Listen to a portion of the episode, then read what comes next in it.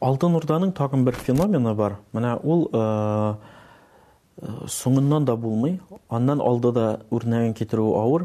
Ул шәһәрләрнең, далада зур шәһәрләрнең барлыкка килүе һәм далада яшәгән күчмәннәр белән бу шәһәрнең симбиоз булуы. Моңа иң беренчеләрдән игътибар итеп ул мәсьәләне күтәргән галим ул Федоров Давыдов, аның билгеле бер археолог. Менә Алтын Урда күчмәннәрен әгәр дә без карасак, соңыннан да күчмәннәр була. Мәсәлән, юрталарда гына яшиләр, әмма күчмә классик чыганаклардан, әдәбияттан күргәнебез күчмәннәр бар. Шәһәр юк, менә күчмәннәр алар. Хайваннарын карыйлар, көтүләре, зур көтүләре бар. Алтын Урдада күчмәннәр андый түгелләр. Иң әзеннән Алтын Урданың үзәк һәм көнбатыш өлешендәге күчмәннәр һәм зур шәһәрләрнең бар. Мәсәлән, әйтик, Алтын Урдада бүгенге көндә 200 ге якын шәһәр билгеле, Алтын Урданың шәһәре. Ул вакыт өчен ну, э, җитди сан дип әйтик.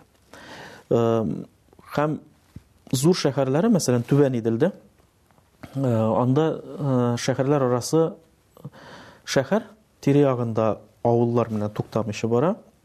ягъни агломерация дип әйтә алабыз.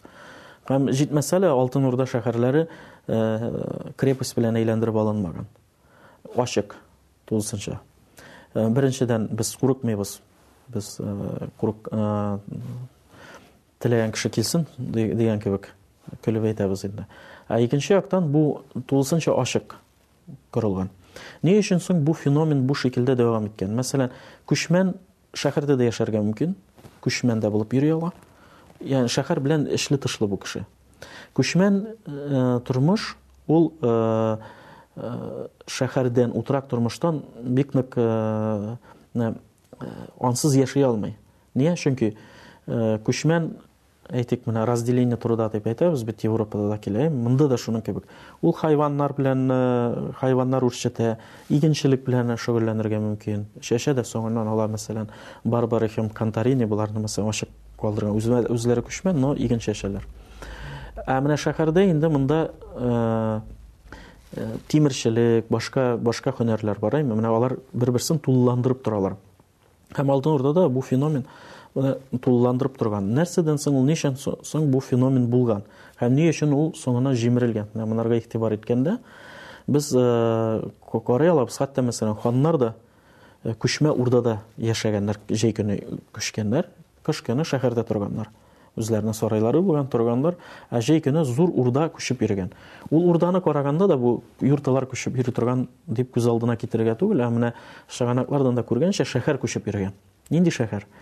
Анда бар, үзләренең һөнәрчеләре бар, тимерчеләре бар, акча да сугылган хәтта, мәсәлән, Урда әл-Муаззам, Урда э, Урда базар, Урда э, Урда әл-Җадид дип Алтын Урданың акчалары бар, кайда басылган? Ягъни Урдада басылган, күчеп йөргән Урдада.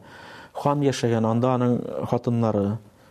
Бөтенесе күчеп йөри һәм әлбәттә комфорт әйберләр бөтенесе бар. Зур юртлар, 100-150 кешелек сыярлык юртлары бар. Килә.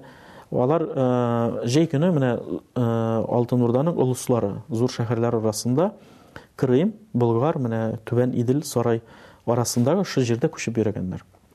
Яни бу контроль, контроль ягыннан да яхшы. Илен дә күрә, бөтенесен алып бара. Әй, һәм э, һәм э, хан һәр җирдә аны күрәләр. Хан шундый зур э, территорияне идара итә ала.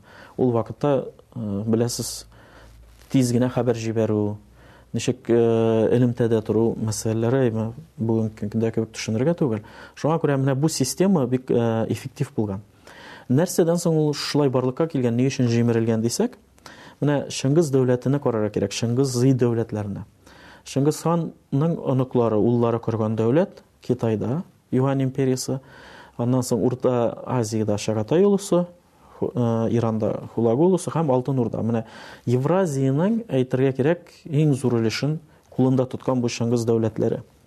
Һәм аларның иң беренче э, менә төп аларны э, характерлаган әйбер ул алып сату эше менә карваннарның йөрүе таможня пошлиналарының бик әз булуы мәсәлән без э, бөтенесе буенча чыганаклар юк әмма кара диңгездәге пошлиналарның өч дүрт процент кына булганын күрә алабыз э, ягъни пошлиналар әз җитәр ки син минем территория аша үт товарыңны алып бар менә сиңа син э, товарың белән бер нәрсә булмый үлеп китсәң дә синең товарың гаиләңә кайтарыла я дустыңа кайтарыла таможен пошлиналары бик әз әйдә менә кил бөтен сиңа шартларны төз булдырам бүгенге көндә менә свобод экономический зоналар диләр әйме алтын урдада да алар булган мәсәлән крымда әйтәбез без аны башка төрле характерлап та булмый ул чөнки анда килә товарын бушата бөтен китайга кадәрле җибәрә пошлиналар бик әз Бүгенге көндә андый пошлиналар да бар микән әле, мәсәлән? Менә Юань империясендә Хуанхэ буенча алып барган алып сатуның күләмен тикшереп карыйлар. Ул 20 гасырның башында, 13 гасыр башындагы күләмгә генә барлыкка җитә ала. Ягъни 13-14 гасырның беренче яртысында булган күләм Дәүләт җимерелгәннән соң, егерменче гасыр башында гына ул күләмгә кайтып була. Ни өчен бу хәтле булган? Менә зур Евразия территориясендә ул вакытта әле беләбез, Америка ачылмаган, әйме аннан э, алып сату юк. Кризис булганнан соң бит инде ул ниләрне эзли башлыйлар, юлларны эзли башлыйлар. Һәм менә э, күп товар Әйтик, бүгенге көндә дә Шелковый путь дигән проект бар, әйме, Китай белән берләштерү, Россия территориясе аша үткәрергә телиләр. Аның булган берничә юлы. Иң төп юллары ике юл булган. Берсе төньяк трансконтиненталь юлы, берсе көньяк. Төньягы менә Алтын Урда территориясе аша үткән. Ул Алтын Урда дәүләте корылганчага кадәр ул юллар булган, әмма ул төп булмаган, көньяк төп булган. Алтын Урда җимерелгәннән соң да ул э, шулай ук беткән инде ул юл көньягы күбрәк булган. Бүгенге көндә дә беләбез көньяк беренче урынга чыкты инде. Менә Россиягә да бу э, менә сылтама ясасак Алтын Урда вакытында нәкъ менә бу юл булган иде дип күрсәтеп була. Менә шуның өчен алып сату яхшы көчле булгач, менә э, шуңа күрә күчмәннәр дә ихтияҗ кадәрле генә йөриләр. Алар гаскәр була, алар саклыйлар юлларны. Ә төп Алга баручы ул шәһәрләр барлыкка килә. Шуңа күрә менә бу симбиоз, чынын да әйткәндә, ул симбиоз бүгенге көндә дә әле өйрәнүен көтә. Менә бик күп хәзер археологлар менә бу мәсьәләләрне шәһәр һәм округа дип әйтәләр инде. Чөнки бу шәһәрләр генә булмаган, ул округа белән зур шундый конгломерацияләр булган. Аларны аңлату бүгенге күзлектән һаман җитеп бетми. Чөнки аны, менә әйткәнемчә, аны бер феномен итеп кабул итәргә кирәк. Менә монгол дәүләтләре Чыңгыз хан корган дәүләтләр, Юан империясе иң беренче, Урта Азиядагы Чагатай олысы, соңыннан Хулагу дәүләте җимерелгәннән соң, Алтын Урдада да бу система әлбәттә җимерелә башлый, соңыннан дала эчендә генә булган бу шәһәрләрнең әлбәттә алып сатуга гына корылган, үзенең менә бер теге урынын тапкан бу шәһәрләр, әлбәттә бөлгенлеккә Э, киләләр һәм кайсы җирләрдәдер күчмәннәр барлыкка килә, көчлелек китә, шәһәрләр бетә башлый. Симбиоз шуннан таркала. Ягъни бу бөтен нәрсә аңлата, менә Евразия территориясендә бер глобаль алып сату э, хуҗалыгына корылган бер система дип әйтә алабыз. Шәһәр төшенчәсе бүгенге көндә әгәр дә без карасак, менә Европа һәм рус терминологиясенә күрә килгән город, огород, огороженный дип әйме. Алтын Урда шәһәрләре алай түгел, крепостьлар юк, огорожен түгел. Һәм, мәсәлән, соңыннан рус дәүләте бу җирләрне алгач, көчләнә һәм рус шәһәрләре корыла. Әмма аларны да, мәсәлән, ничек аерып була дигәндә, авыл дип карарга кирәк инде. Аларның да крепосте булган авыл. Нигә? Чөнки беренчедән саны күп түгел, Крепосте бар, эчендә авыл өйләре инде. Ул соңыннан гына үсеп китә, унтугызынчы гасырларда гына әле ул шәһәр, менә бүгенге төшенчә шәһәренә әйләнәләр. Алтын Урда шәһәрләренә килгәндә, аларны, әлбәттә, менә бу бүгенге төшенчәдән аерыбрак карарга кирәк. Чөнки урта гасыр өчендә алар аңлашылмаган булган, аерым булган. Ни өчен инде синең крепость юк? Әйме? Юкса карасак, э, зур шәһәрләр. Шәһәр дигәндә без нәрсәләрне китерә алабыз? Мәсәлән, анда да һөнәрчелек урыннары бар. Әйтик, керамика, мәсәлән, керамика э, археологлар тарафыннан иң күп табылган әйберләрдән. Әмма һәр дәүләттә, мәсәлән, үз керамикасы булмаган. Ә менә Алтын Урдада ул керамиканың э, мишләре табылган, анда брак булган табыла, ягъни димәк, монда җитештерелгәнлеге. Тимерчеләр, коверныйлары, башка, ягъни монда җитештерү дә булган.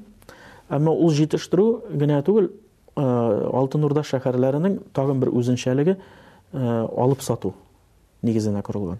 Алып сату менә бу җирлектә генә түгел, ә менә бу бөтен Евразия киңлегендә төшенергә кирәк. Чөнки караваннар Китайдан алып, монда кадәр Европага кадәрле, Крымга инде Крымнан әлбәттә европалыкалар алып китә.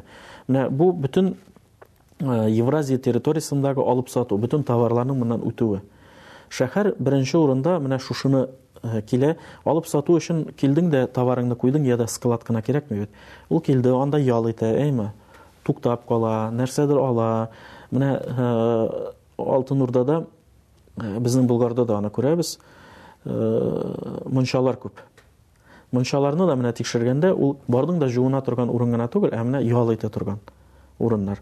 Анда хәзер менә аңлашылганча инде анда да караван сараена килә ул алып сатучы, аның зур складлары бар, куйды, товарны куйды, бәлки нәрсәндер сата, монда ниндидер ул эшләр алып бара. Мунчада бара жууна, жуынырга гына бармый, ә сөйләшүгә бара, ял итә, алып бара. Менә шәһәр, менә бөтен бу комфорт, э, комфортны да тәкъдим иткән бу ягыннан да һәм үзендә җитештергән товары да бар менә сиңа нәрсә кирәк ал моннан да алып була э, хәтта бу алып сатуда ханнар да катнашканнар мәсәлән үзеннән акча биргән синең бу нигә куям аннан соң әлбәттә э, сатабыз күбрәк кайта ягъни дәүләт Систем менә бүгенге көндә Япониядә байлар, зур корпорацияләрнең кешеләре дәүләт башына да килә бит, менә шуның кебек идарә иткән.